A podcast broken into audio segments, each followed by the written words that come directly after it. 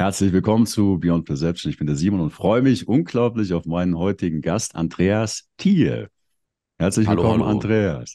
Andreas, um dich kurz vorzustellen und bitte ergänzt das, wenn das unvollständig ist, aber du bist bekannter Schweizer Kabarettist und Satiriker, bekannt dafür, kein Blatt vor den Mund zu nehmen. Du bist originell, pointiert und gewitzt und ähm, ja, hast, hast wirklich ein Talent und eine Gabe, so verdrängte gesellschaftliche Themen, politische Tabus so satirisch aufzuarbeiten und zu präsentieren. Äh, so habe ich dich kennengelernt. Also, wenn das unvollständig ist, bitte äh, gerne noch er ergänzen.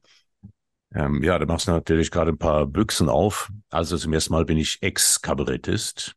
Ich habe kapituliert vor der Realität. Wenn die Realsatire besser ist als alles, was wir uns äh, ausdenken, wir Satiriker, dann, dann kannst du aufhören. Und das ist der Fall nun äh, seit paar wenigen Jahren. Äh, ein, ein Stilmittel der Satire ist ja die maßlose Übertreibung. Also man, man entwickelt immer maßlos übertriebene, absurde, groteske Zukunftsszenarien, der man sagt, na, wenn, wenn wir so weitermachen, dann und das, was wir in den letzten Jahren erlebt haben, das übertrifft die absurdesten und groteskesten äh, Zukunftsfantasien, die ich je gehabt habe. Deswegen habe ich aufgehört. Hat natürlich auch äh, damit zu tun gehabt, noch mit der Bedrohungslage aufgrund von äh, diesen äh, Tabuthemen, die ich da ja, wo ich gerne drüber rede, also gerne, wo ich denke, ja, wenn es tabu ist, dann ist es offensichtlich wichtig, dass wir darüber reden und das tue ich dann auch. Und das hat dann einen Fall vom Islam äh, 2014 und äh, 15 dazu geführt, äh, dass äh, die meine Vorstellungen unter einer solchen Bedrohungslage stattgefunden haben, dass da mehr Kriminalpolizisten äh, in der Vorstellung gesessen sind als normale Zuschauer. Also zusammen mit den äh, Journalisten, den Anwälten von meinen Feinden, den äh, Vertretern der Staatsanwaltschaft, die, äh, die herausfinden musste, ob ich irgendetwas sage, was äh, nicht koscher ist. Also das war dann, irgendwann muss ich einfach kapitulieren, habe ich auch get getan. Und seither rede ich immer noch über Tabuthemen, aber ich versuche es nicht mehr lustig zu machen. Also es ist quasi die Realsatire, die, die Realität hat jetzt den Part äh, übernommen der Groteske, der Satire. Und deswegen versuche ich jetzt mal mit der Wahrheit. Ähm, also das, was also, sprichst die Wahrheit an, das war auch ein Stichwort, das ich, äh, das ich mit dir aufgreifen wollte.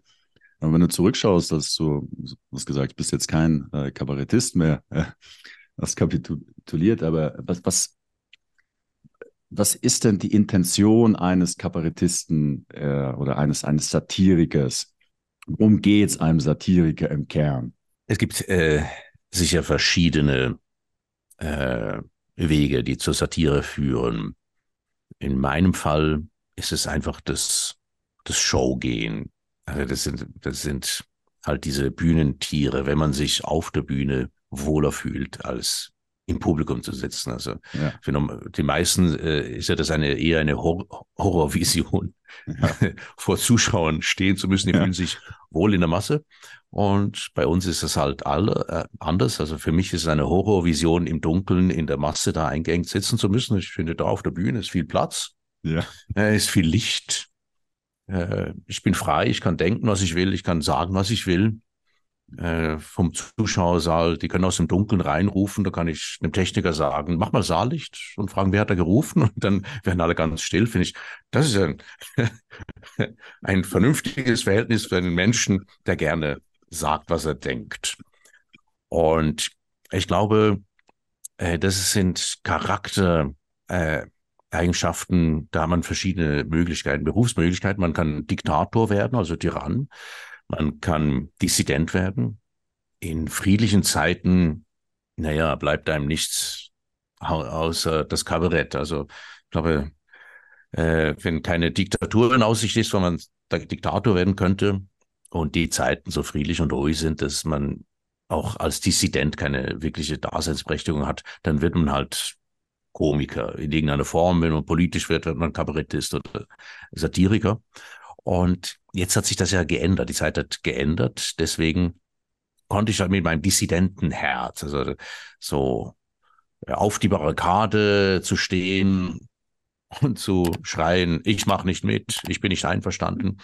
Das, das geht ja jetzt endlich. Endlich sind die Zeiten bedrohlicher geworden oder bedrohlich genug, dass ich meinen Komikerberuf an den Nagel abhängen können und wirklich äh, Dissident werden. Äh, die Option wäre noch Diktator, aber äh, das ist jetzt Gott sei Dank vergeben, dafür, ja.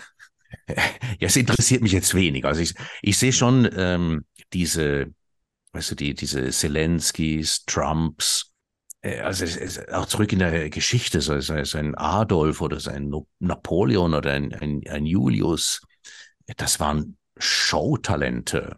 Und sagen wir, das ist wie, ähm, du kannst entweder Priester werden in einer christlichen oder buddhistischen Kirche oder in einer Satanistensekte, aber du bist, kommt drauf an, welche Seite du vertrittst. Und ich glaube, das sind Showtalente, die irgendwie mhm.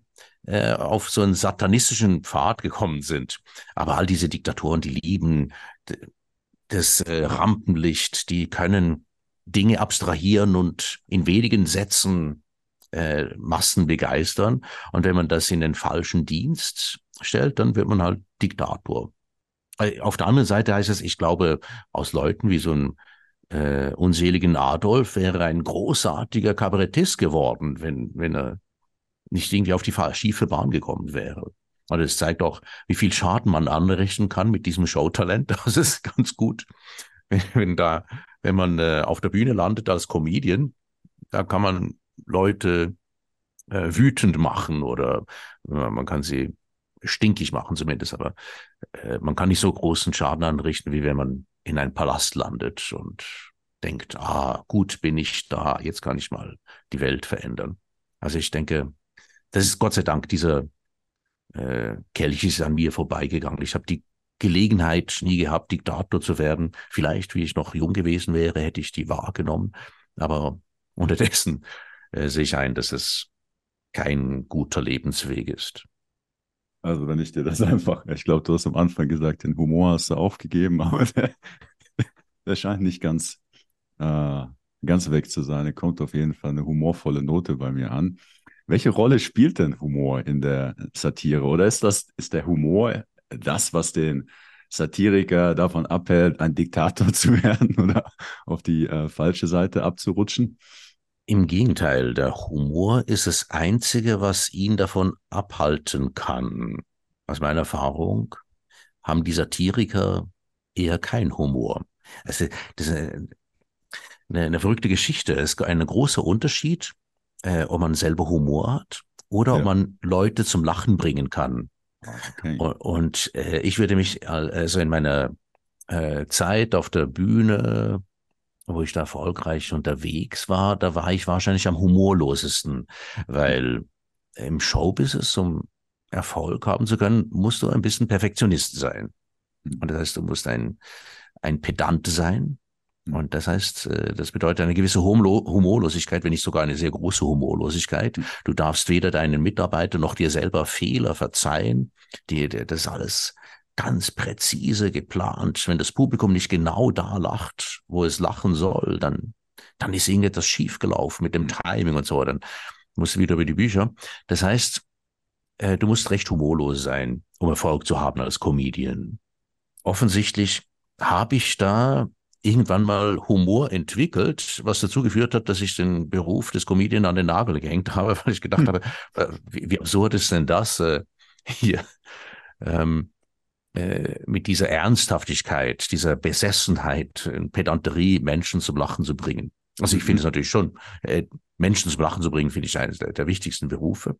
Aber der Diktator, der will ja nichts anderes. Der, der, ist, der leidet eigentlich unter einer großen Humorlosigkeit, muss auch, um die Massen begeistern zu können. Hätte der Humor, würde er über ein bisschen Selbstironie verfügen und denken, mhm. na ja, das, was will ich da Leute beherrschen?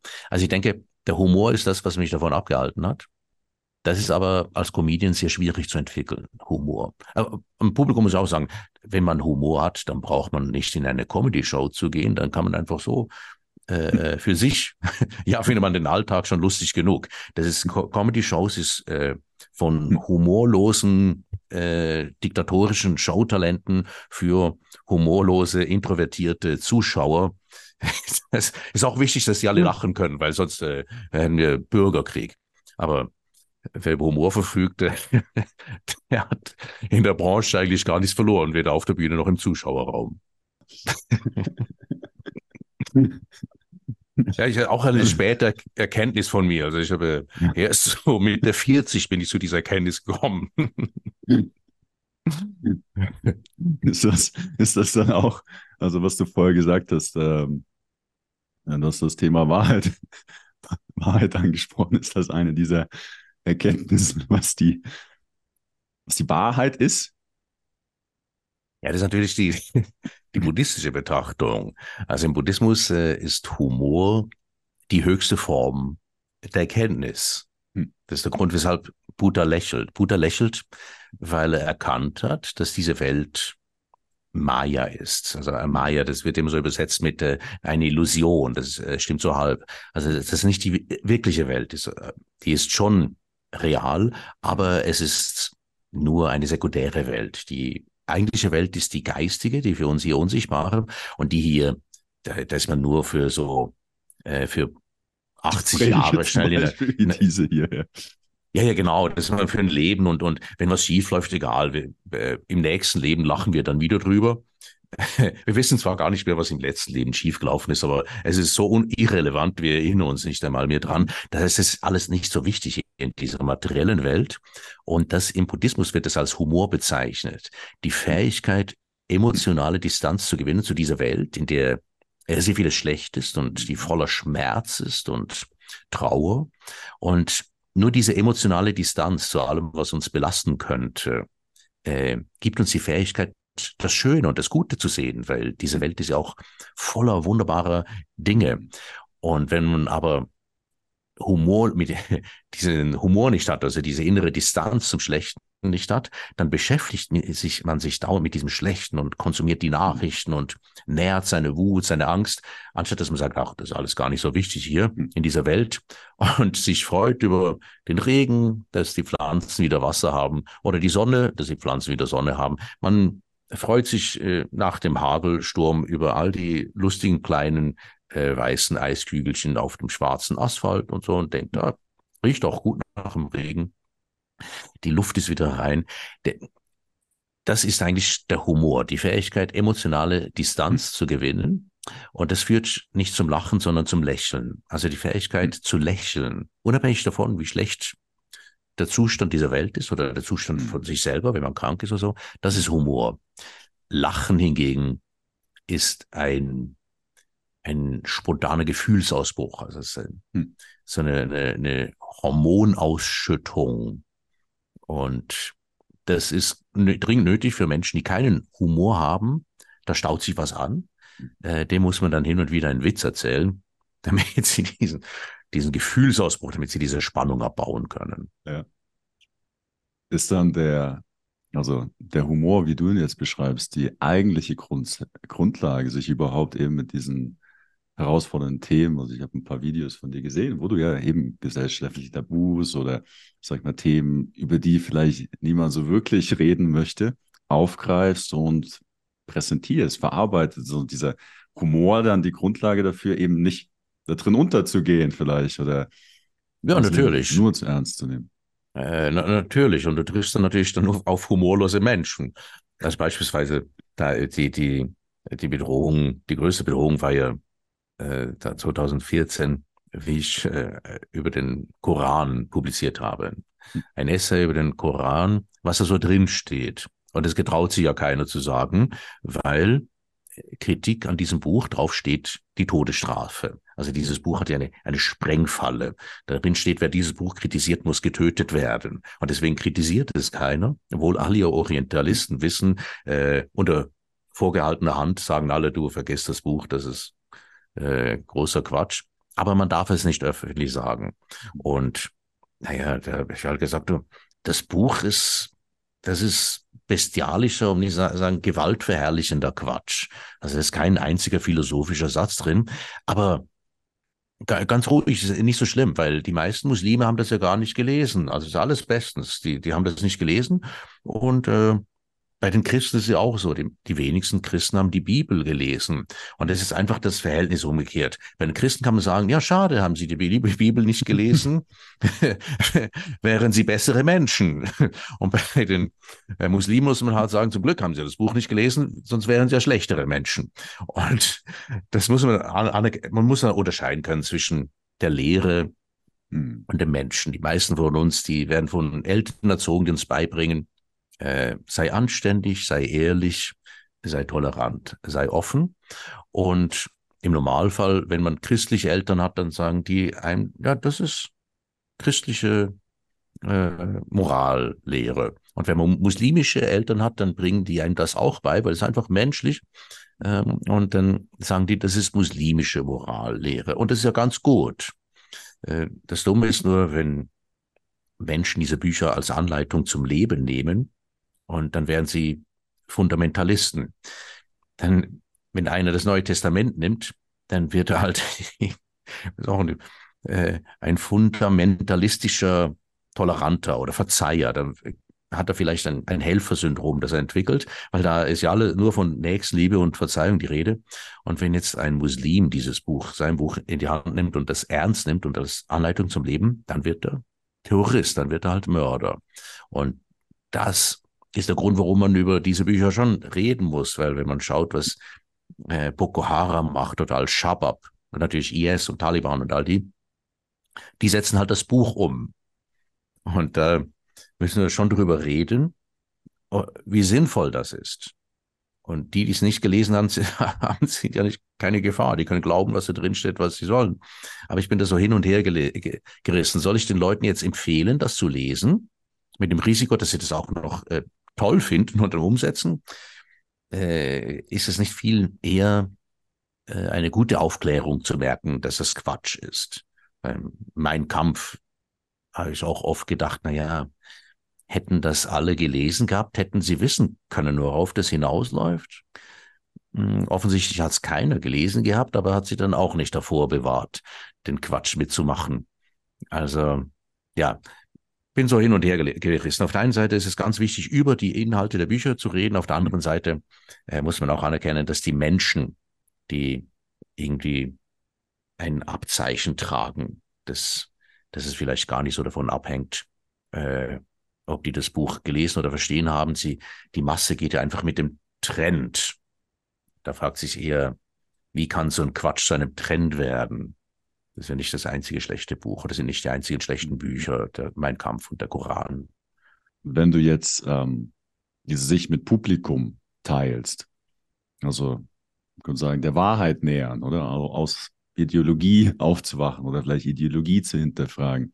Wie gehst du da vor? Also wenn, wenn du solche Themen berührst oder präsentierst, oder da, da schaffst du ja Spannung, da näherst du dich etwas, was sich vielleicht keiner so wirklich traut zu sagen oder darüber nachzudenken. Du greifst ein Tabu auf.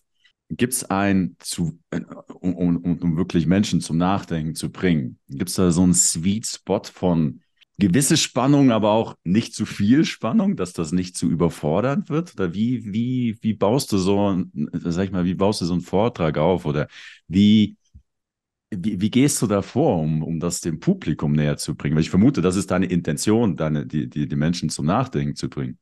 Ja, der schwierigste Teil ist, die Dinge zu verstehen. Ich glaube, das ist das Schwierigste. Man ist geneigt, viele Sachen, Sachverhalte weiterzugeben, die man selber gar nicht versteht. Und dann gibt man sie nicht richtig weiter oder nicht so, dass das andere verstehen. Hm. Und wenn man das jemandem erklären muss, merkt man oft erst, hey, ich verstehe es auch nicht genau. Hm. Und wenn man es mal verstanden hat, dann glaube ich, das ist sehr, sehr einfach umzusetzen. Äh, beispielsweise als, als Mittelschüler habe ich nie einen Physiklehrer äh, gehabt, der mir die, die Formel von Albert Einstein hat erklären können. E gleich mc Quadrat. Ich habe mir gefragt, äh, also was heißt genau? Und dann kam die Antwort, das heißt einfach, Energie ist gleich Masse im Quadrat. Und ja, das weiß ich ja auch, aber was heißt es genau? Und irgendwann, erst viel später, irgendwann ist mir klar geworden, äh, das Lichtgeschwindigkeit im Quadrat, dass es nur eine Mengenangabe ist, dass die Formel eigentlich lautet, Energie ist gleich Masse. Das ist genau das Gleiche, einfach in einem anderen Zustand. Hm. Und erst wenn man fragt, naja, wie viel Energie ist dann in der Masse? Dann ist die Antwort, hier ist die Formel. Du musst die Masse, die du hast, musst du multiplizieren mit Lichtgeschwindigkeit im Quadrat. Und dann hast du die Menge an Energie, die drin ist. Und dann versteht man es, ach so, äh, Lichtgeschwindigkeit ist eine unvor, unvorstellbar große äh, Größe und das noch mit sich selber multipliziert, das im Quadrat, das ist ja wahnsinnig viel. Und dann merkt man schon, aha, deswegen kann man mit Atomenergie, Technologie, mit einem Golfball eine ganze Stadt mit Energie versorgen, weil in der Masse so viel Energie verdichtet ist. Und wenn man es mal selber verstanden hat, dann kann man es dem Publikum erklären, kann sagen, schau mal, hier, Holz, das ist stillstehendes Sonnenlicht, das komprimierte Sonnenlicht. Das Sonnenlicht, wenn es auf den Baum trifft, dann wird es in den Blättern mittels Photosynthese umgewandelt in Holz. Oder steht es dann? In, in, in einem Wald steht nur Licht rum, aber es bewegt sich nicht. Und deswegen ist es dunkel im Wald. Und natürlich kann man die Masse Holz jederzeit wieder rückverwandeln in, in die Energieform Sonnenlicht und, und Sonnenwärme, indem man das Holz verbrennt. Und, und, und dann erschließt sich das. Es gibt keine äh, künstliche Wärmequelle oder künstliche Lichtquelle, die uns dieses heimelige Gefühl gibt, das uns an Sonnenlicht erinnert. Also ein Kaminfeuer hat diese Qualität, die uns äh, ähnlich glücklich machen kann, wie in der Sonne zu, zu, zu, zu liegen. Und das ist, ist nur, kommt daher, das ist diese Energie. Und wenn man so den Leuten erklärt, kann man ihnen die, die Relativitätstheorie von Albert Einstein erklären. Aber es geht nur, wenn man es vorher versteht. Und daran scheitere ich bei den meisten Themen. Ich denke, da muss man mal drüber reden und dann merke ich, ich verstehe es gar nicht. Hm. Und dann wälze ich die Jahre lang. Ich lese Bücher, verschiedenste Übersetzungen, lese Sekundärliteratur, Biografien, rede mit Fachleuten, merke, naja, die Fachleute verstehen es offensichtlich auch nicht, sonst könnten sie mir es erklären, so dass ich es auch verstehe. Und es geht dann ganz lang und irgendwann macht es dann immer mal wieder pling, springt der Groschen.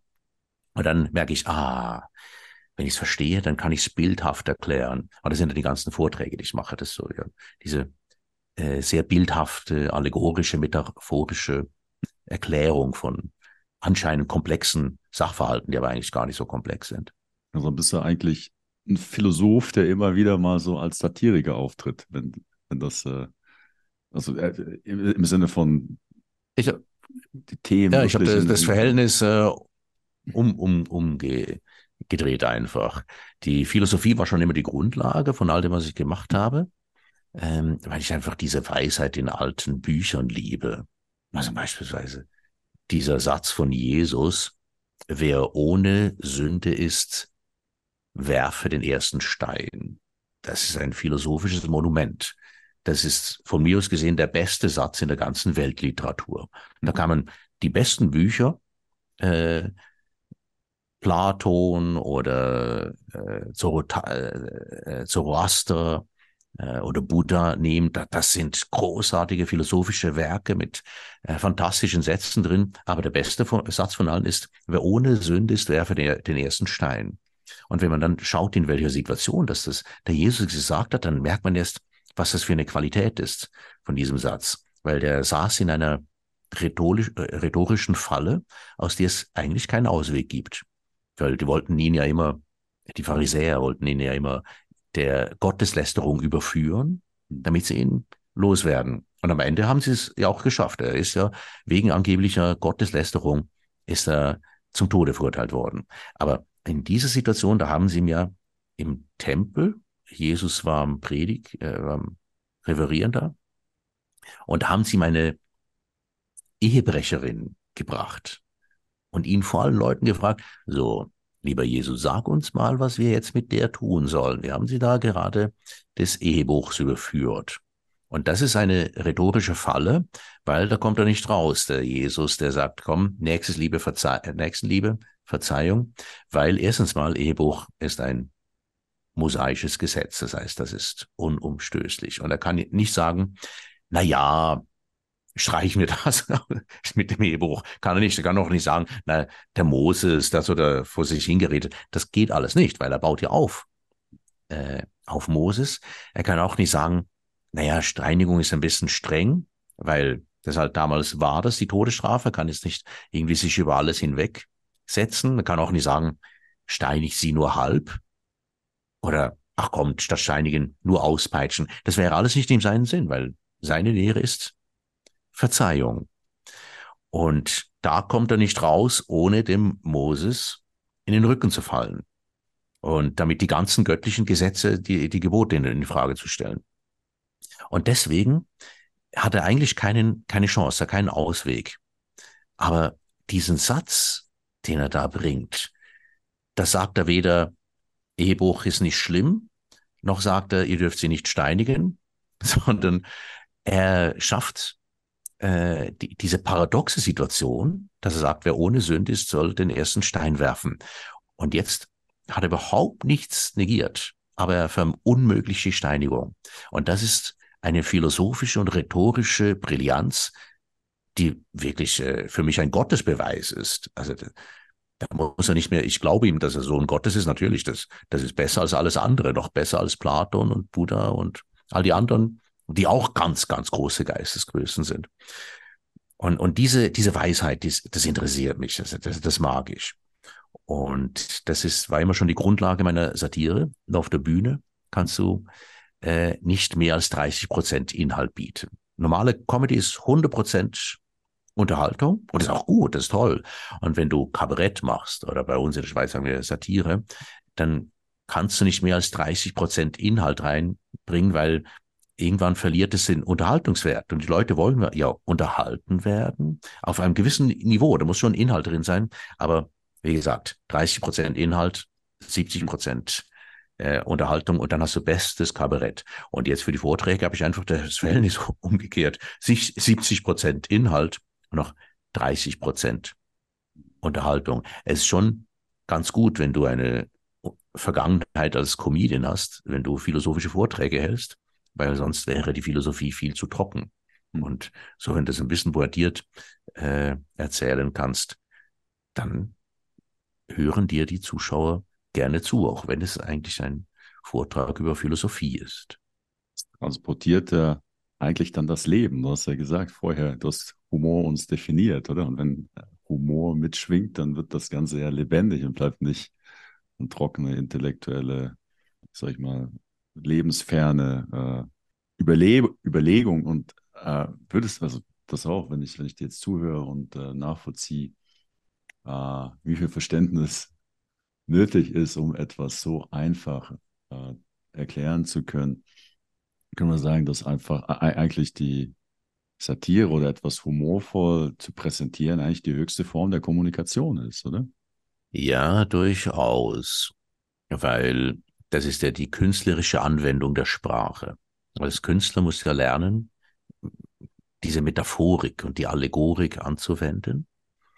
Und das ist eine Synästhesierung der Sprache, die selbst schon Synästhesie ist. Das heißt, Synästhesie ist, ein, ist eine Transponierung in ein anderes Medium. Ein, sagen die vier Jahreszeiten. Wenn ich die in Klängen Harmonien darstellen kann, wie das äh, Haydn gemacht hat mit, mit seinen vier Jahreszeiten, ähm, dann ist es etwas transponieren in ein anderes Medium. Ich höre klassische Musik und weiß, ah, das ist jetzt der Herbst, jetzt kommt der Winter, der Frühling, der Sommer. Ähm, wenn ein Künstler das kann, dass das Bild ankommt, dass er auszusenden glaubt, dann beherrscht er sein Handwerk. Und die Sprache selbst ist ja schon eine Synästhesierung. Also wenn ich, äh, wenn ich Baum sage, dann ist es nur eine Lautfolge, Baum. Aber jeder, der mit der gleichen Sprache aufgewachsen ist, sieht einen Baum vor sich, obwohl Baum nichts mit einem Baum zu tun hat, sondern nur eine Lautfolge. Hm. Es hat insofern mit einem Baum zu tun, dass er einem das Gefühl gibt von dem Baum, der in unserem Kulturraum, sagen wir, der wichtigste ist. Das ist bei uns äh, die, der Nussbaum oder die Buche oder die Eiche, Baum. Wir, wir sehen, wenn wir Baum sagen, keine Tanne. Wir, wir sehen ja auch keine Pappel. Ich bin überzeugt, ein Engländer, wenn der Tree hört, der sieht eher sowas wie eine Birke, weil Tree ein anderes Baumgefühl gibt. Aber uns Baum, das ist ein wehrschafter Baum. Und das heißt, die Sprache selber ist schon eine Transponierung in ein anderes Medium. Wir können Laute machen und die anderen haben Bilder, die die Laute hören. Und jetzt kann ich der, mit der Sprache nochmal Bilder äh, aus Sprache machen. Also ich kann sagen, ähm, ah, da kaufen wir aber die Katze im Sack. Und das hat ja nichts mit einer Katze zu tun und auch nichts mit einem Sack. Ähm, aber jeder weiß genau, was ich meine. Und wenn ich versuche, sprachlich präzis zu sein, brauche ich unglaublich viele Worte und werde tendenziell eher unpräzis. Und die Bildsprache, das ist das Wahnsinnige. Mit der Bildsprache kann man Dinge, Sachen wirklich ganz schön auf den Punkt bringen. Und wenn ich sage, oh, da kommen wir in Teufels Küche, da weiß jeder sofort, was Sache ist, obwohl das nichts mit dem Teufel und nichts mit deiner Küche zu tun hat. Und äh, natürlich, ob, ob ich ein äh, äh, Epos schreibe oder ob ich irgendwelche Comedy für die breite Masse mache, ich muss die Sprache beherrschen, die Bildsprache. Und es ist natürlich auch schön, wenn ich äh, die Leute gar nicht zum Lachen bringen äh, will oder groß unterhalten, sondern in Inhalte transportieren will. Das heißt eigentlich, der Pfarrer auf der Kanzel, de dessen Predigt ist nur gut, wenn er die Bildsprache beherrscht, was ja die Propheten beherrscht haben, was auch die Jesus beherrscht hat, die haben ja alle in, in Bildern gesprochen. Und deswegen auch natürlich der gute Lehrer, der gute Professor ist der, der die Sprache so beherrscht, dass er alles in Bildern vermitteln kann. Das, äh, der, der Künstler ist einfach nur spezialisiert darauf. Aber eigentlich sollte das jeder lernen, der Leuten mit, mit Sprache versucht, Dinge zu vermitteln. Hast du das dann wirklich bewusst gelernt oder setzt du dich hin und überlegst dir bildhaft die Reise, auf die du die Zuschauer mitnehmen möchtest und nachher beschreibst du die Bilder oder wie, wie entsteht diese ähm, Transportation von den Bildern? Ist das was, was du dir bewusst überlegst äh, und, äh, und äh, entsprechend der Bilder, die du im Kopf hast, dann die Worte wählst, um das zu beschreiben? Oder? Ja, also ich suche das bewusst. Ähm, ich, ich habe das auch gelernt. So, äh, die, die ganze Poetik dazu gehört Etymologie, wie auch natürlich äh, Mythologie, die Metrik und halt die Allegorik. Das habe ich gelernt bei Christoph Stehlin, der vor ein paar Jahren verstorben ist. Das wäre der, muss ich halt mit meinen Mitarbeitern natürlich sagen, hey, bisschen Romantik, schönes Wochenende. Ciao zusammen. Diese, äh, der Christoph Stählin, das war sicher der größte deutschsprachige Poet in der zweiten Hälfte des 20. Jahrhunderts. Und er hat eine Schule, äh, Sago äh, hieß die, das war aber nur so quasi der, der Insidername, das heißt so eine Schule für Poesie und Musik. Und da haben viele Künstler, Künstler vor allem in, in, Deutschland, aber auch zum Teil in der äh, Schweiz, die äh, auffallen durch sehr gute Textarbeit, haben bei Christoph Stählin, waren bei ihm in der Schule, also zum Beispiel Judith Holofernes von Wir sind Helden, eigentlich eine Pop- äh, äh, Gruppe, die aber auffällt durch sensationelle Texte für dieses in diesem Genre nicht so weit verbreitet, aber fantastische Texte, weil sie ist eine Schülerin von hm. Christoph Stählin, Bodo Wartke, Sebastian Krämer, Uta Köbernick. Also es sind viele, die, die wirklich großartige Poeten sind, sind Schüler von Christoph Stählin. Das heißt, das Handwerk haben wir gelernt. Und wenn ich jetzt einen Inhalt versuche, äh, so aufzubereiten, dass ich den vermitteln kann, dann suche ich natürlich nach den Bildern. Und die folgen nicht einer Logik, sondern man muss Bilder finden, die das Gefühl transportieren. Es ist das Gegenteil von Mathematik. Mathematik ist rein rational und je mehr Stellen ich habe nach dem Komma, desto präziser. Und Sprache wiederum ist rein emotional. Und je mehr Worte ich brauche, desto unpräziser wird es irgendwie. Aber wenn ich sage, das haut dem Fass die Krone ins Gesicht. Dann weiß jeder, was gemeint ist, obwohl keiner sagen könnte, was es wirklich heißt. Mhm. Es macht auch keinen Sinn, aber, äh, mhm. aber es geht, über, geht nicht über den Intellekt, sondern mhm. direkt ins Herz. Deswegen kann man mit, mit Bildsprache, mit, mit jeder Kunstform alle Menschen erreichen, unabhängig vom Bildungsstand oder vom Intelligenzquotient. Das ist ja diese, die Kraft daran. Hm. Also das am Anfang hast du gesagt, das, hat, das, das äh, hast du schon immer gehabt, äh, die, die Freude, Interesse an der, auf der Bühne zu stehen. Oder, ähm, aber in Bezug auf, sag ich mal, spannungsgeladene Themen, ist das was, hast du dich daran herangetastet oder herangearbeitet oder warst du von also nicht seit Geburt jemand, der Freude daran hat oder Interesse hatte, sag ich mal, da, sagen wir die ja, Dinge, über die niemand sprechen möchte. Äh, äh, da kommen mehrere Dinge zusammen. Das ist natürlich ein bisschen eine, eine explosive Mischung. Also einmal dieses Showgehen. Hat von, wir haben zwei Töchter. Die eine hat das auch, die andere äh, nicht. Der, mein, meine alten Primarlehrer, die haben mir erzählt, wenn, wenn ich aufgerufen worden bin, um eine Frage zu beantworten, dann, dann sei ich jeweils aufgestanden vom Pult und hätte mich zur Klasse gewendet und der Klasse meine Antwort präsentiert, anstatt dem Lehrer und auch nicht mehr aufgehört zu reden. Und,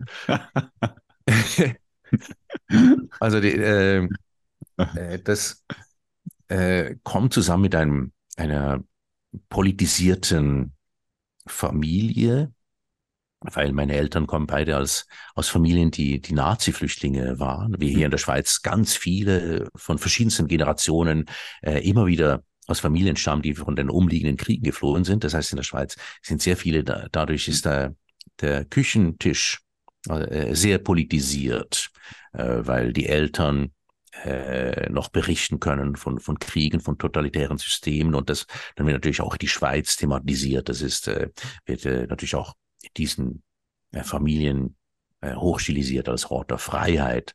Und dann werden äh, sehr bekannt hier äh, Zweit- und Drittgenerationen Schweizer sind die konservativsten.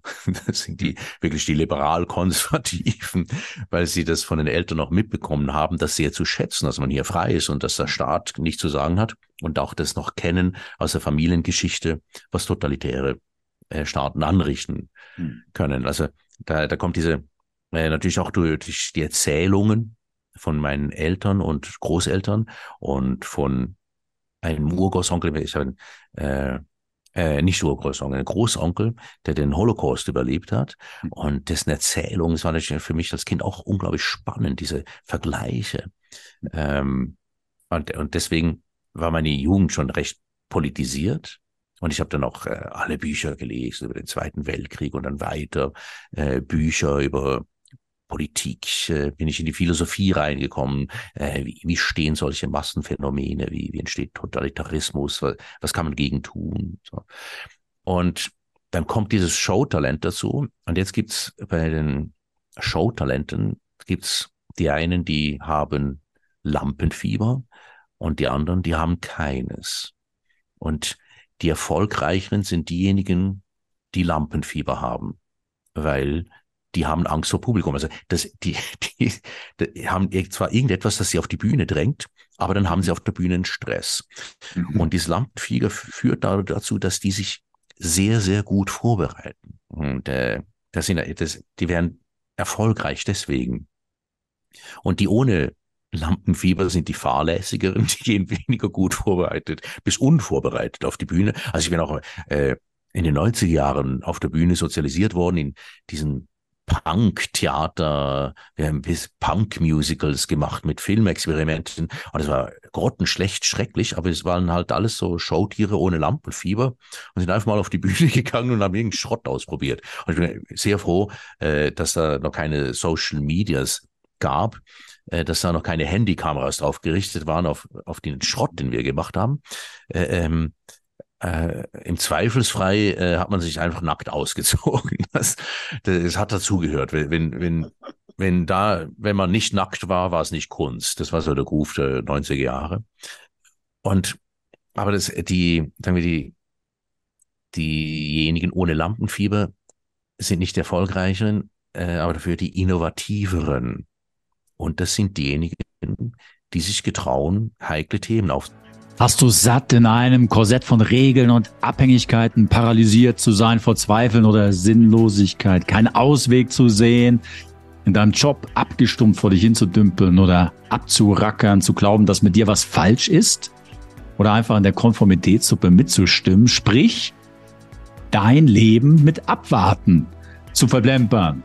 Wenn das so ist, bist du genau richtig. Beim Kurs Die Kunst des Erschaffens geht es genau darum, aus deiner Trance aufzuwachen und dir ohne Zweifel zu offenbaren, welch unglaublich kreativer Geist in dir steckt, dich mit deiner einzigartigen Intuition wieder zu verbinden und dir kraftvolle kreative Werkzeuge zu geben, die dich ermächtigen, dein Leben unabhängig von den Umständen so zu gestalten, wie du es liebst. Große Worte, ja, aber nicht annähernd umschreiben, was wirklich in dir steckt und möglich ist. Melde dich jetzt hier an und lass dich kreativ aus deinen Socken hauen und wach überrascht zu dir auf.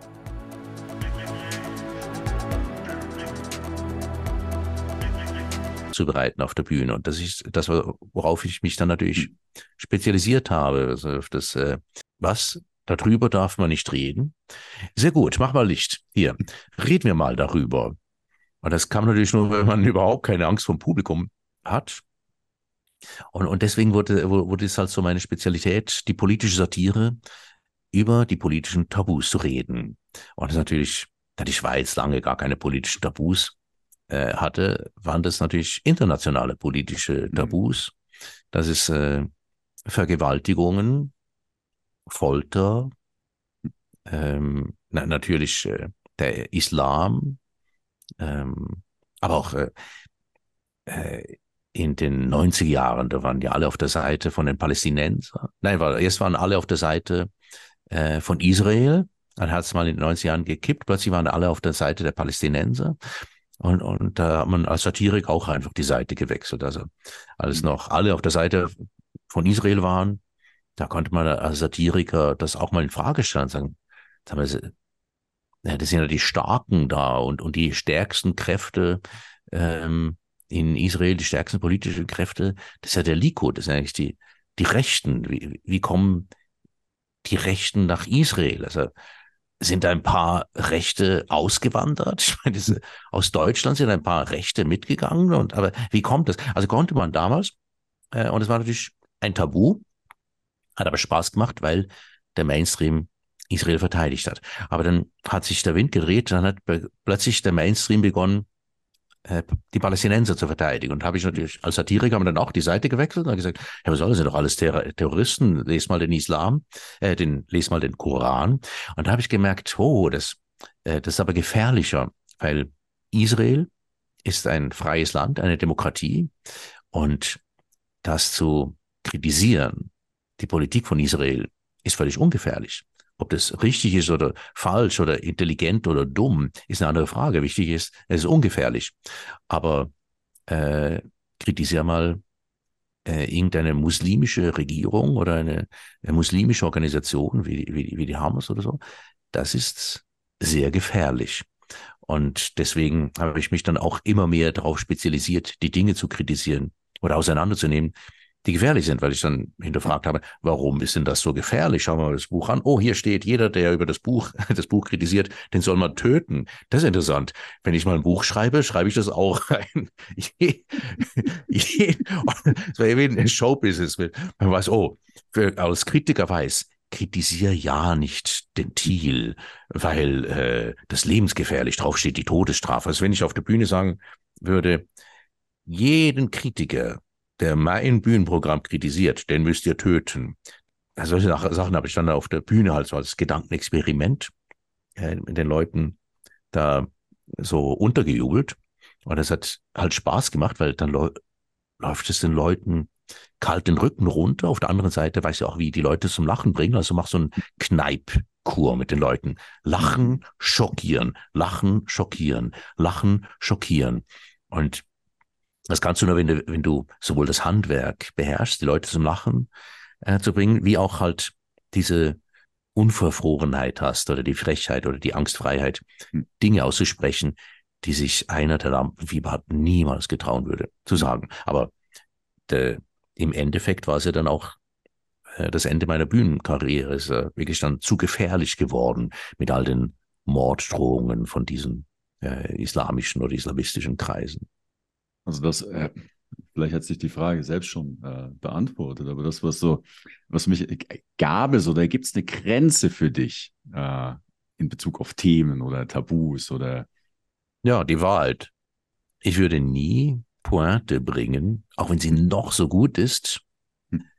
äh, wenn ich in Kauf nehmen müsste, jemanden zu denunzieren oder jemandem etwas zu unterstellen oder etwas auszusagen, was ich nicht selber als für wahr halte. Hm. Natürlich bin ich ja nicht im Besitz der Wahrheit, aber ich äh, würde nie die Grenze überschreiten, das, was ich für wahr halte, äh, das zugunsten eines Lachers hm. äh, selber äh, quasi zu, zu zerstören. Und in, im Showbusiness eher so, die Pointe steht im Vordergrund. Wenn die Pointe gut ist, dann bring sie. Und ich äh, würde das nie tun. Ich würde natürlich nie zur Gewalt aufrufen. Ich äh, würde nie lügen, um irgendeine gute Pointe zu bringen oder um jemanden dafür umso besser zu unterhalten oder um gut dazustehen oder was auch so. Also, ja, ich würde sagen, die Wahrheit ist für mich die Grenze, respektive präzise gesagt, das, was ich im Moment gerade für die Wahrheit halte. Deine Werte vor der Pointe. Genau. Also im Grunde genommen bin ich ein Moralist. Ja, absolut spannendes Gespräch mit dir, Andreas. Also ich habe. Da musst, du musst auch mal was sagen, sonst ist es kein Gespräch. Sonst Soll ich dich mal was fragen? Was sind denn so deine Werte? Ja, meine Werte. Okay. Ja, ja, oder was ist so deine Ressource für die, äh, was gibt dir die moralische Grundlage für die, die Anleitung zum Leben, zum hm. richtigen also, Verhalten? Also ich würde eigentlich das aufgreifen, was du auch gerade gesagt hast. Wahrheit. Das, weiß, das, das bedeutet nicht, dass das mein gegenwärtiges Verständnis irgendwie erleuchtet ist oder perfekt oder objektiv korrekt, aber zumindest die Intention, mich der Wahrheit zu nähern. Äh, das, äh, das, äh, das beinhaltet auch, ähm, über meinen eigenen Schatten zu, zu, zu, zu springen, oder? Wenn, wenn ich feststelle, dass das, was ich gemacht habe, falsch, dann die Verantwortung dafür zu übernehmen und, ähm, und, und authentisch damit zu sein. Also äh, äh, keine, keine Show zu spielen oder irgendwas vorzumachen, äh, sondern, sondern einfach auch, und äh, das würde ich vielleicht noch damit zu verknüpfen, mich daran zu orientieren, was ich liebe. Und, und, und das ist etwas, was so exogen gegeben scheint. Ja, das, das, äh, das ist nicht was, was ich wirklich kontrollieren kann, sondern das ist da und daran kann ich mich orientieren. Und das ist so meine Grundannahme. Das ist so auch welche, Philosophie oder welches Weltbild man da drüber legen möchte, aber das ist etwas, was über mein rationales Verständnis hinausgeht, das mir mitgegeben wurde, mir geschenkt wurde und daran kann ich mich ausrichten oder nicht. Das ist so mein innerer, kann man sagen, Kompass oder innere Stimmung und, und das ist für mich so der Weg Richtung, in Anführungsstrichen, Wahrheit oder, oder dem näher zu kommen, was, was wahr ist und aus. Ähm, also dein Gewissen, du folgst deinem Gewissen. Kann man so sagen. Das ja, ist der innere genau. Kompass. Ja, Gewissen, vielleicht teils Intuition. Sehr gut. ja. ja. ja, das war nicht immer so. Ja, das äh, war auch erstmal nur so ein Konzept, wenn ich zurückgucke. Da hat mir das jemand erzählt, hey, da gibt es ein Gewissen. Da gibt es äh, eine innere Stimme. Dann, was ist denn das? das wo, wo, soll das sein? Ich höre nichts. Ja. da muss ich ganz schön hinhören das kann ja auch sehr verschoben sein durch die Erziehung oder die kulturelle Prägung. Das heißt, äh, man muss das Gewissen ja auch immer wieder selber justieren. Wenn du sagst, es ist ein Kompass, da muss man immer, der muss ja wieder geeicht werden. Hm. Dann passierte das auch manchmal, dass du merkst, mein, mein Kompass ist völlig verpeilt, ich muss den wieder mal eichen. Und wenn, wie machst du das? Ja, gute Frage. Ja, das passiert ab und äh, ab, absolut. Ja, äh, ähm, das passiert weniger wie früher. Da ich, äh, ich habe dir im Vorgespräch ein bisschen über meinen Hintergrund erzählt. Mein Kompass war sehr verschoben. Ja, der war Finanzwirtschaft. Ja, da, das sind ja. äh, gar nicht gebraucht. Ja, also äh, sozusagen meine Orientierung oder wo, wo, mein, meine, äh, meine Lebensorientierung, die bestand eigentlich da, da drinne externe Faktoren, mein Leben nach externen Faktoren zu richten. Also das, das, das beinhaltete, beinhaltete ganz klar Geld. Das war für mich so, oh, darum geht's. Wenn ich Geld habe, dann kann ich frei sein, oder? Dann, dann bin ich unabhängig. Dann, dann brauche ich die anderen nicht mehr. Gleichzeitig äh, wollte ich aber trotzdem Anerkennung, oder? Also da scheint es schon so einen kleinen Widerspruch mhm. gegeben zu haben. Äh, Sicherheit, ja, ähm, absolut. Und ähm, das, was ich über die letzten Jahre so entdeckt habe, was darunter der Antrieb eigentlich war, war Angst. Das Interessant. Angst. Das heißt, äh, er passt aber zum Geld, Zukunft. Angst entsteht, wenn man zu viel in der Zukunft sich äh, gedanklich in der Zukunft bewegt. Dann entstehen Ängste. Und dass man dann auf die Idee kommt, mit äh, Geld könnte man die Zukunft sichern das ist eigentlich ja mhm. schon eine typische Falle für unsere mhm. westliche Gesellschaft. Das ich habe viel. Ah, hm? pardon, bitte. Ich habe äh, viele hier ähm, Schulfreunde und so, die, die auf der Bank arbeiten. Ich finde es so mhm. lustig, wenn man die fragt, warum arbeitest du eigentlich auf der Bank? Dann sagen alle, na hier, hier sind die Löhne am höchsten und zwar mit Abstand. Also auch die, die Motivation, überhaupt bei der Bank anzufangen nach dem Studium ist einfach, naja, wo gibt es am meisten Geld? Bei der Bank. Und als Bankkunde beunruhigt mich äh, das ein bisschen.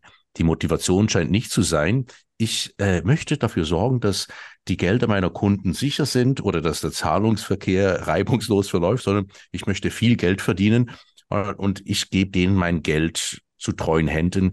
Das äh, beunruhigt mich ein bisschen, diese Motivation.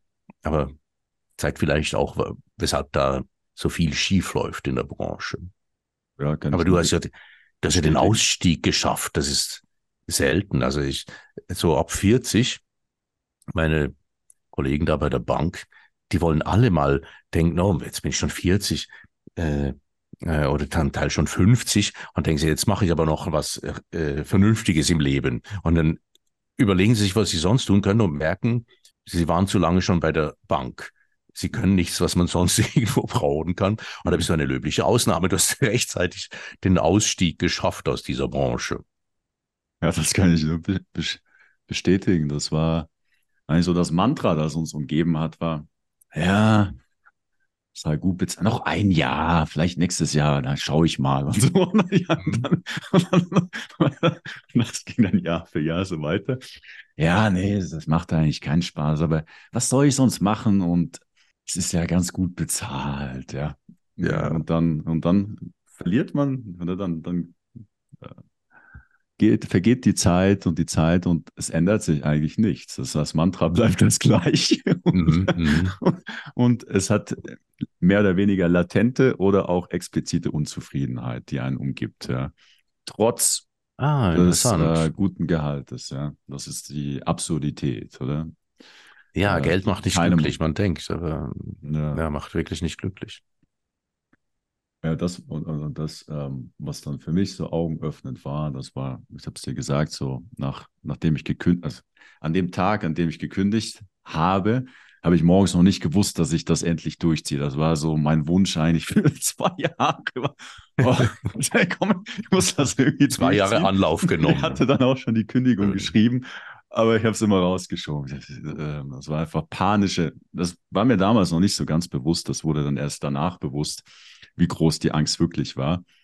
Ja, es ist, ist etwas passiert, was wirklich mich über die Klippe gestoßen hat. Äh, meine Frau ist aus, aus Mexiko und sie hat viele Freundinnen aus Lateinamerika, unter anderem welche aus Venezuela. Und ich glaube, dass ähm, irgendwie zwei, drei Wochen bevor ich gekündigt habe, ist der Vater von einer Freundin gestorben in Venezuela, weil es keine Dialyse-Tüten mehr hatte. Also irgendwie so Plasti Plastikbeutelchen, die, ich weiß nicht, fünf Rappen oder was auch immer kosten würden. Aber die hat es nicht gehabt und er ist gestorben. Und das, das hat mich damals berührt. Und kurz darauf gab es einen Artikel im, ich glaube, das war Inside Paradeplatz, über meinen damaligen Arbeitgeber, wie er geholfen hat, ich glaube, das waren 1,5 Milliarden Franken, aus Venezuela in die Schweiz zu bringen. Mhm. und äh, das hat so irgendwie ein Fensterchen bei mir geöffnet, wo auf einmal die Dimensionen offensichtlich wurden, an denen ich beteiligt bin, ohne und, und das, das war nicht mehr rationalisierbar im Sinne von, ja, wir halten die Gesetze ein. Äh, äh, das ist, das macht jemand anders. Ich bin ja hier, ich sitze ja. an meinem Computerchen und ja, das war wie so, da war einfach, da war so die, du hast vorher von Moral gesprochen, ja, die, die moralische, ethische Dimension wurde einfach offensichtlich und es war nicht mehr, äh, es war nicht mehr ertragbar. Ja, das war, äh, und, äh, das ist gut, ja, das ist wirklich, ja, hat sich äh, dein Gewissen wirklich geregt. Ja, man könnte es so sagen, ja. Dann, die, die meisten scheinen ja das gut unter Verschluss zu halten das Gewissen in der Finanzbranche. Und dann habe ich mein Zettelchen ausgedrückt und mit zitternden Händen, das war wirklich so, ich, das war, also das, das, wie wenn, wenn das passiert ist einfach und ich das miterlebt, ja, mein, meine Kündigung abgegeben und danach, ja, hatte ich Panikattacken, ich hab, also mein Körper hat sich, hat sich angefühlt, wie wenn ich sterbe, mhm. ja. Ja, und mhm. auf eine Art und Weise ist auch ein Teil von mir gestorben. Also diese Der schlechtere Tränen, Teil von dir ist gestorben. Ja, das, also ich kann es oh. aus eigener Erfahrung halt nachvollziehen, wie schwierig das ist oder aus so einer Glocke von, von wahrgenommener Sicherheit und Konformität auszubrechen, oder? Weil die Identität oder wer man glaubt zu sein, die identifiziert sich über das, was man macht, oder? Und, ja. und, und wenn man das nicht mehr macht, dann fühlt sich das an, wie wenn man stirbt. Äh, ja, die, die Angst vor dem Ungewissen, ja. vor dem ja. Sturz ins Nichts, ja. ja. Und, und dann, was hast du gemacht? Vielleicht abzuschließen, also einfach, das hat einfach so die Box der Pandora geöffnet, so, also konnte mich nicht mehr zwingen, das zu machen, was ich immer, was ich vorher gemacht habe, ähm, Geld zu verdienen, das ging nicht mhm. mehr. Das war, wie mein Körper hat gesagt, nee, warte mal hier jetzt, das kannst du nicht mehr machen. Und dann ist einfach äh, so ein Vakuum entstanden, wo ja, mich Spiritualität, Philosophie, Kreativität begonnen hat zu interessieren und also diese großen Fragen, wer bin ich, warum bin ich hier, was ist Realität, was, was ist der Sinn dieses Lebens, ja. Wenn's, und worauf bist du gestoßen? Ja, ich habe also letztendlich herausgefunden, ich, ich habe herausgefunden, es gibt keinen Sinn. Und ah. das ist absolut befreiend. Ja. Das Leben ist einfach, um zu leben. Ich bin also für, für mich, wenn es keinen ja. Sinn gäbe, wäre das für mich jetzt äh, ein Grund aufhören zu leben. Da würde ich sagen, wenn es keinen Sinn macht, dann kann ich jetzt gehen. Ja, also was ich damit meine. Finde ich lustig, kein, wenn das, das als befreiend. Kein, kein konzeptionellen Sinn, also kein, kein, kein, keine was Ideologie, kein, also der Sinn des Lebens ist Gutes zu tun. Der, der, der Sinn des Lebens ist die Erleuchtung. Ah, ist, der Sinn des Lebens ist, äh, in na, den Himmel ist, zu kommen. Ja oder? Das, sind, äh, das, das, das sind, ist ja ein äh, richtig guter Sinn. Also doch ein Sinn. Ich würde sagen, das ist nicht der Sinn. Das, das sind ah, Ideen, das sind Konzepte. Ah, sind Ideen. Das sind, ah, äh, das sind äh, lustig. Das sind ich äh, finde, das ist durchaus der Sinn. Ja. Das ist durchaus der Sinn ja. des Lebens, Gutes zu tun, denke ich. Ah, voilà. Was ist eigentlich der Sinn des Lebens? Ja, Gutes zu tun. Ah, gut, damit kann ich was anfangen. Und wie geht das? Da finde ich, schade, hier fängt es an. Aber wenn, wenn hier die Antwort wäre, der Sinn des Lebens, es gibt keinen, ja, äh, dann würde ich Gefahr laufen, äh, entweder depressiv oder doch Diktator zu werden. Oder beides. Ja, also ja, meine Realisierung äh, ist, dass das absolut befreiend ist, oder? Weil äh, das eigentlich bedeutet, dass Leben nicht bedingt ist. Man ist frei zu sein, wer man ist. Man ist frei zu helfen oder nicht. Und, und was mhm. konzeptionell, was ich, also meine Realisierung war, was, wenn man glaubt, der Sinn des Lebens ist zu helfen, dann kann das sehr schnell zum Helfersyndrom werden, dass, dass man glaubt, man muss helfen, weil man sonst seinen Sinn nicht erfüllt und man ist in so einem, man ist in der, in der Verpflichtung drin und es ist nicht wirklich äh, aus, ist aus der Freiheit jeder, zu helfen. Sondern ist nicht jeder ein begabter Helfer. Ja, ich denke schon auch, es ist individueller. Ähm, also ich glaube schon, jeder hat einen Sinn, aber man kennt den halt nicht. Ähm, Das finde ich lustig an dem Spiel. Man hat so ein Ziel, also es hat diese äh, östliche Betrachtung, man, man hat seine Aufgabe hier, man hat sein Karma, also die Debits und Credits aus dem letzten Leben und man weiß gar nicht, was die sind. Man weiß auch gar nicht, ob man eigentlich jetzt äh, gut drin ist oder schlecht, weil man weiß nicht, war ich im letzten Leben besser oder schlechter. Wenn ich im letzten Leben schlechter war, dann, naja, bin ich ganz gut drin jetzt, aber wenn ich im letzten Leben äh, äh, sagen wir, ein Erleuchteter war, dann bin ich jetzt auf, bin ich ja furchtbar. Irgendwie ein oberflächlicher, fauler Sack. Aber wenn ich im letzten La Leben ein Dieb war, dann bin ich schon gut dran, wenn ich nicht stehle. Und das finde ich sehr lustig oder interessant am Spiel, dass man die Regeln gar nicht kennt.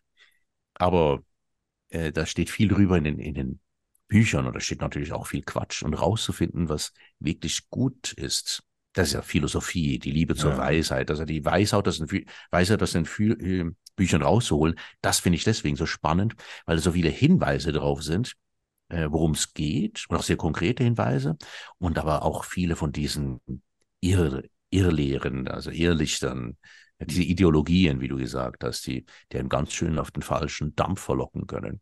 Ich finde es gerade spannend daran.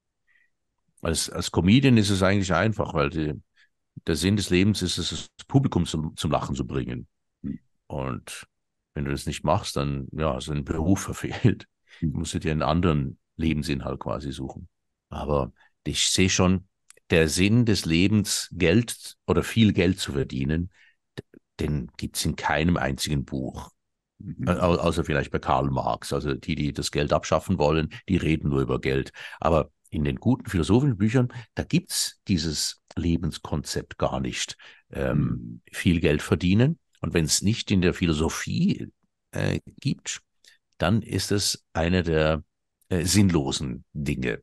Das heißt, ich bin überzeugt, äh, so eine Bankenkarriere, das läuft auf eine reinkarnationstechnische Nullrunde hinaus. Deswegen ist es, hast du Glück gehabt, dass du einen Ausstieg gefunden hast. äh, kann man kann auch sagen, wenn jetzt ein Banker im letzten Leben ein Mörder war und in diesem äh, Leben nur noch ein institutioneller ja. Betrüger, dann ist es schon also, halt schon individuell. Ja. Ist überhaupt alle gute Philosophie ist individualistisch und Ideologien sind immer kollektivistisch.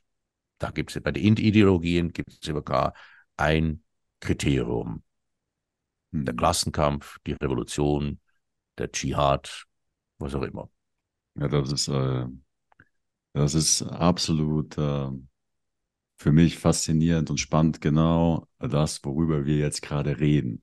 Oder wir, wir tauschen auf der einen Seite Ideen oder Philosophien oder Konzepte aus, also versuchen eigentlich das zu beschreiben oder umschreiben, was Leben ist, aber das ist meine Realisierung. Keine davon kann beschreiben, wie Leben wirklich ist oder was Realität ist. Es ist nur, es kann nur annähern. Es kann nur wieder, also im Zen sagt man ja, das ist wieder der Finger, der, also die, die Lehre ist wie der Finger, der auf den Mond zeigt, aber man darf den Finger nicht mit dem Mond verwechseln, oder? Das ist so, mhm. ähm, es ist nicht das, was gesagt wird, sondern nur das, was es eröffnen soll, als Erfahrung selber darüber hinaus. Und das ist so meine eigene Reise. Also wenn ich zurückblicke, äh, ein absoluter Konzeptgläubiger, also Ideologien äh, und, und nachher wurde auch so die Spiritualität wurde so ein Konzept, dass wenn ich meditiere und wenn ich, wenn ich ein guter Mensch werde, dann habe ich mein, da, dann bekommt mein Leben einen Sinn. Und da war, äh, äh da war dann ein, ein Moment, äh, das war, war so eine Realisierung, wer ich bin, ist schon hier. Ich bin einfach hier. Und, und äh, ich, ich, ich, und das war einfach so, diese Realisierung war. Sagt, er das, musst du dir selbst finden. Das, was ich bisher gemacht habe, war mich immer da draußen irgendwo suchen, ne?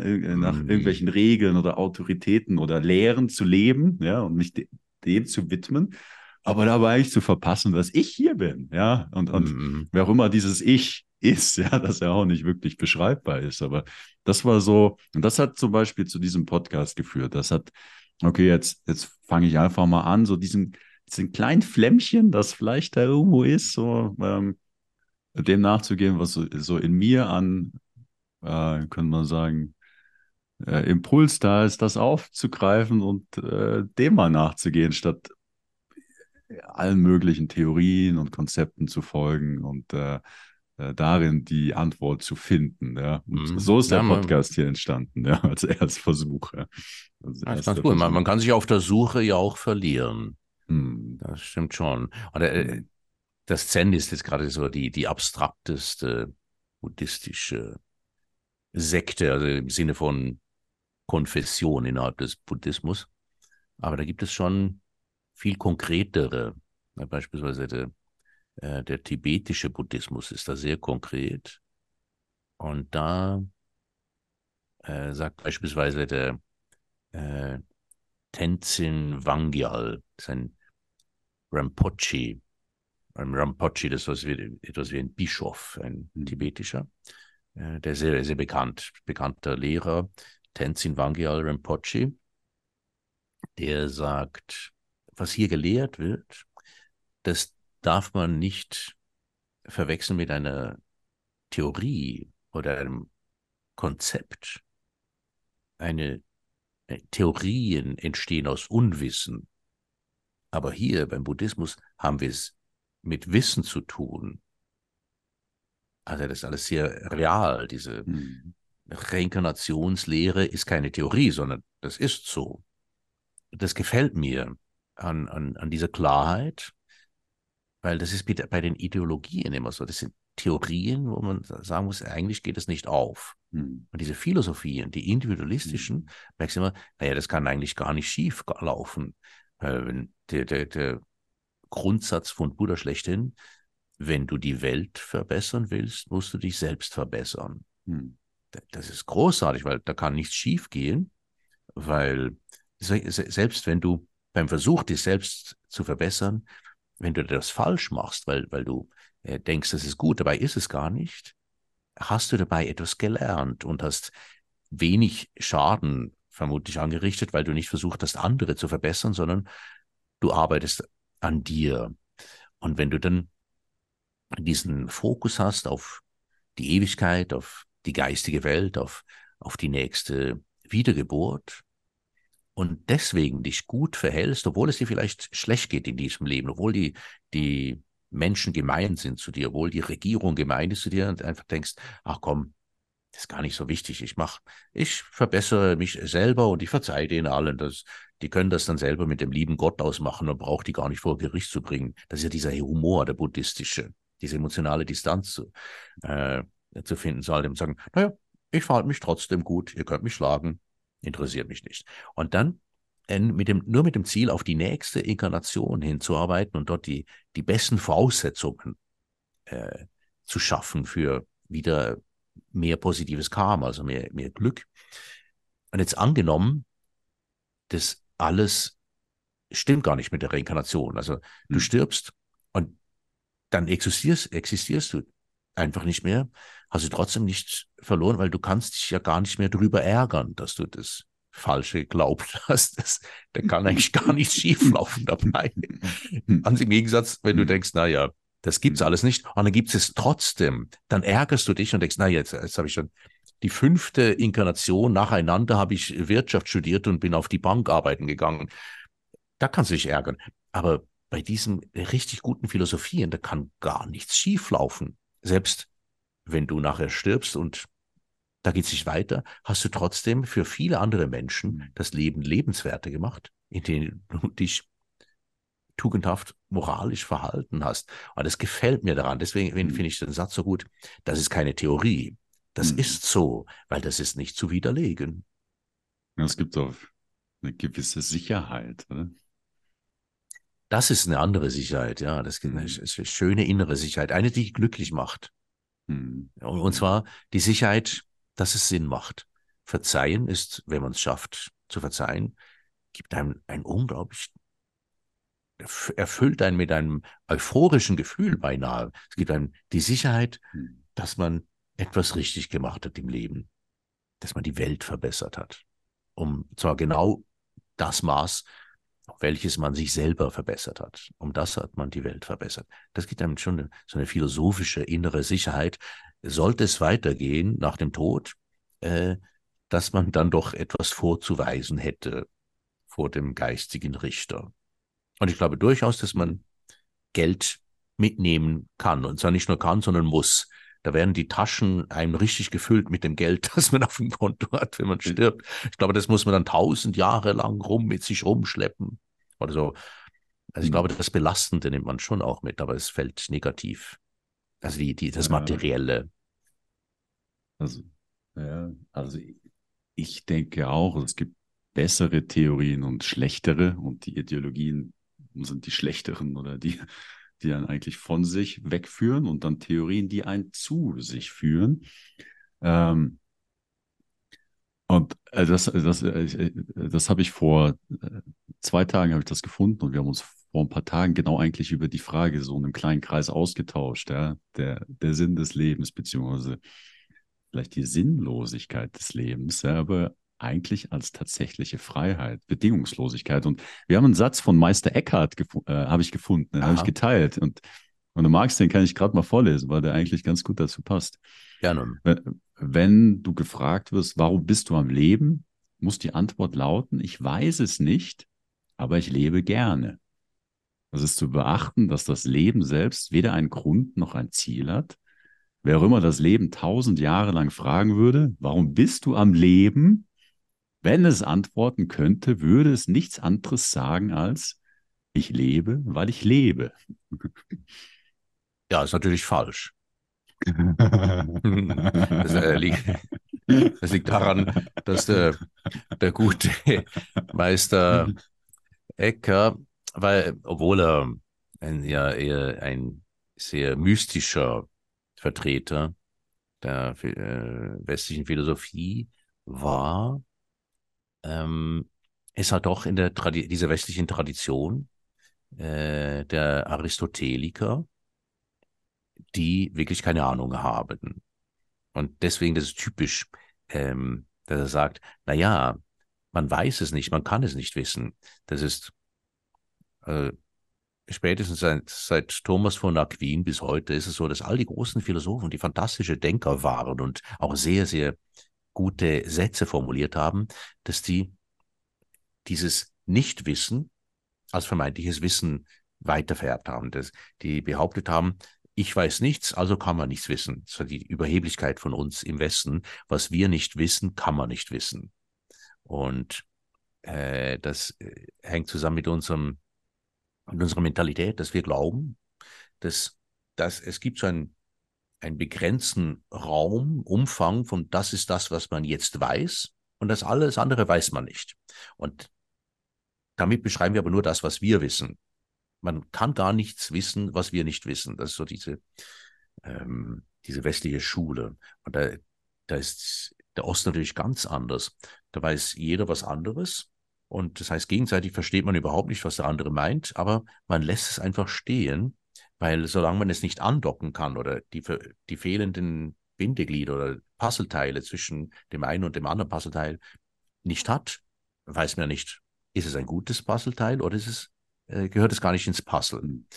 Und da lernt man eigentlich einfach zuzuhören und sagen, hm, kann, vielleicht ist es wahr, vielleicht nicht. Ich kann aber nicht einmal fragen, weil ich noch zu wenig Puzzleteile habe, um zu überschauen, um, worum es geht. Und erst wenn man viele Puzzleteile hat, bei vielen Lehrern gewesen ist, merkt man, ah, hier endlich habe ich einen Platz gefunden, wo dieses Puzzleteil reinpasst und dann versteht man es. Oder man kann Lücken selber schließen, wo man das Puzzleteil zwar nicht hat, aber man kann es selber schließen, weil man rundum genügend Puzzleteile hat. Äh, da redet man von Wissen und wenn es einer nicht versteht, dann sagt der Lehrer, naja, nur weil du es nicht verstehst. Das heißt, du kannst nicht beurteilen, ob ich ein guter Lehrer bin oder nicht, mehr nicht. Und der Schüler wird ganz lange dazu angehalten, abzuwarten und später über den Lehrer zu urteilen, erstmal zuzuhören. Und dieses westliche Mantra, naja, wir, wir wissen, man, man weiß es nicht, das deckt sich überhaupt nicht mit dem, äh, diesen östlichen Lehren. Ich war da äh, mal bei Bhaktivedanta Swami Parthasarati. Ich glaube, der lebt gar nicht mehr an seiner äh, eine Philosophie-Universität, eine indische, die, das ist wie bei uns im, im Mittelalter, ist hier so ein Tempel-Klosterbezirk mit äh, abgeschlossen, wo man als äh, Student lebt, auch in Ashram oder in Schlafräumen. Und da verlässt man den Campus gar nicht. Äh, wenn man nicht gerade am, mit dem Studium beschäftigt ist, dann arbeitet man in der Küche oder im Garten, das sind Selbstversorger. Äh, also die haben Angestellte, die haben da alle Handwerksbetriebe, auch Arztpraxis, Zahnarztpraxis auf dem Campus. Und als Student ist man einfach da. Draußen ist die Welt, aber da drin studiert man Philosophie. Und Philosophie heißt dort, studiert Brahma, den Schöpfer, Gott. Was, woher kommen wir geistig gesehen? Weshalb sind wir hier? Das war Philosophie, bis und mit Platon bei den Griechen auch, eine Schule des Denkens. Und es ging, die Hauptbetrachtung war eigentlich immer das Geistige. Und da hat, hat sich mal ein anderer Westler verirrt, weil da, da da verehrt man sich nicht so schnell. Ich habe den auch erst nach einem Jahr in Indien plötzlich äh, bin ich da auf den, den gestoßen. Der ist aber in Indien sehr bekannt, der Parthasarati. Das ist so der Sloterdijk von Indien.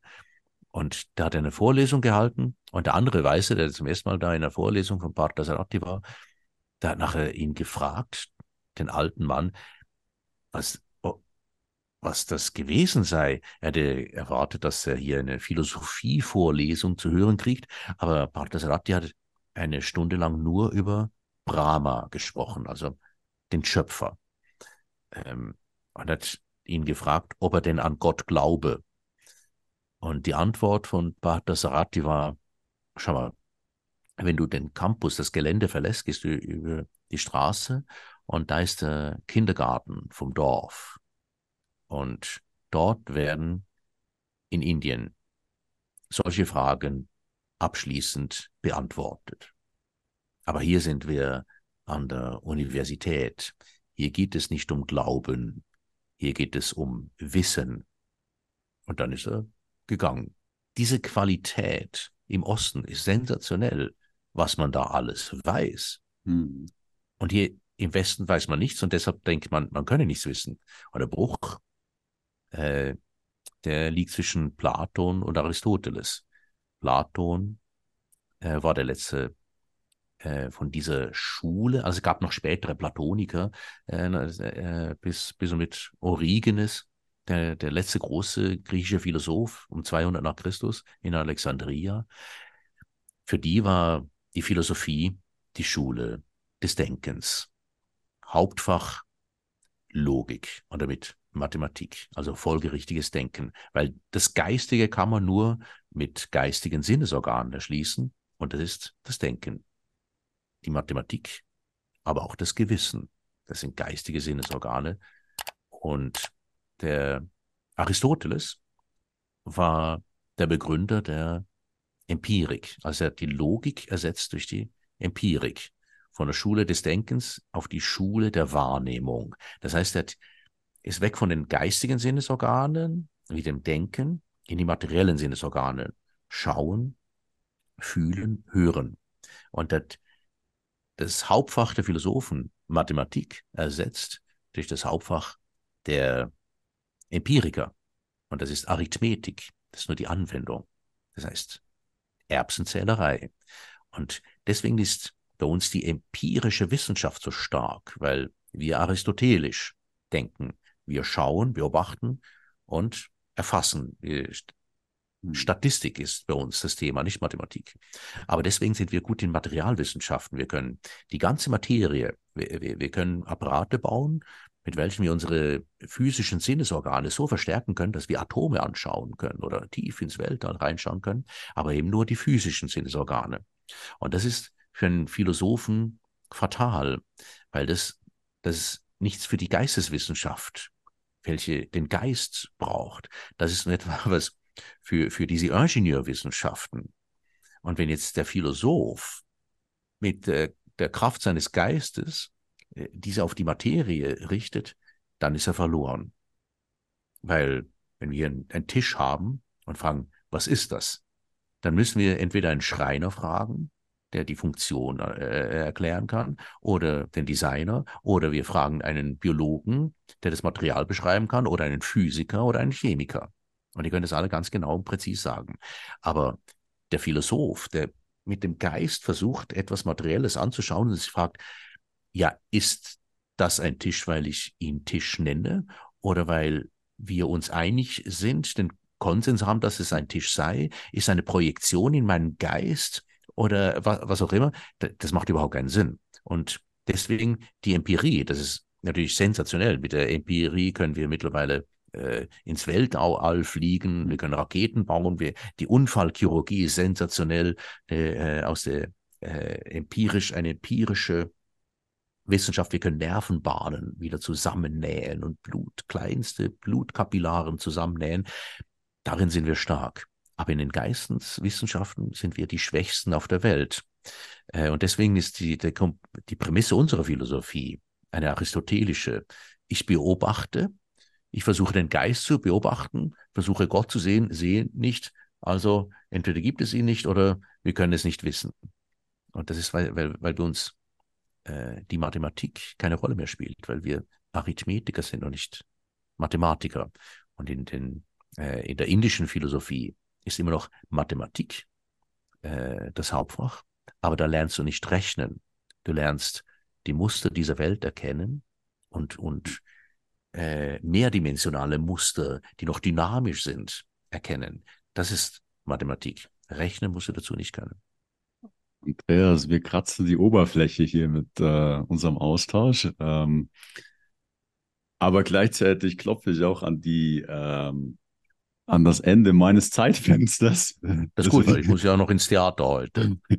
Deswegen äh, ja, würde ich vorschlagen, ähm, ich bedanke mich erstmal bei dir. Eine große Freude, dich erstmal kennenzulernen, aber auch ja, dir zuzuhören. Ja, das äh, ist sehr belebend. Ähm, meine Frage an dich. Möchtest du noch was äh, darüber sagen, wo man dich finden kann oder was du im Moment machst? Oder hast du Projekte oder Ideen, die ähm, vielleicht noch mehr Menschen interessieren könnten? Naja, finden tut man mich äh, natürlich über, über die Website äh, andreastiel.ch. Da sind auch, verlinken. Ah, wunderbar, ja. Da sind auch äh, Vortragstermine drauf. Sind äh, nur in der Schweiz. Ich bin im Dezember bin ich äh, in, irgendwo in der Nähe von Frankfurt. Ähm, Im Januar, im Januar bin ich irgendwann mal da oben. Äh, also hauptsächlich sind diese Vorträge in der Schweiz. Und was ich aber mache, sind ja ich habe begonnen zu filmen, weil wo, wo ich von hm. der Bühne die Bühne aufgegeben habe, habe ich gedacht, naja, ich, ich beginne jetzt einfach Filme zu machen, weil da können die Islamisten auf die Leinwand schießen. Das ist dann ungefährlich für die Darsteller. Und der erste Kinofilm, der kommt in der Schweiz in diesem Winter in die Kinos. Der zweite wow. ist in der Postproduktion. Hm. Ähm, und das ist eine ganze Serie. Also wir produzieren im Moment äh, pro Jahr einen Film. Und der heißt aber immer Kalbermatten. Auch gibt es eine Webseite kalbermatten.ch oder eine kalbermattenfilm.ch. Kalbermattenfilm. Ähm, da, da ist Staats- und Rechtsphilosophie in Komödienstoff umgewandelt. Da kann man auch schon Trailer schauen auf der Website. Lasse, also ähm, werden wir verlinken, findet ihr hier unten. Also alle, die jetzt äh, dabei sind, zuhören, Interesse haben, findet ihr hier unten, könnt ihr mehr erfahren. Andreas, ganz herzlichen Dank. Ja, das war ein schöner Austausch mit dir. Ich wünsche dir viel Erfolg, alles Gute ja, für deine Projekte und ähm, ja, freue mich, wenn wir uns wieder begegnen und vielleicht auch mal persönlich treffen in der Schweiz. Das ja, gerne. War mir auch eine Freude. Gern geschehen. Bis in diesem Sinne, ja, alles Gute dir und auch an alle Zuhörerinnen und Zuhörer. Bleibt gesund und äh, bis bald.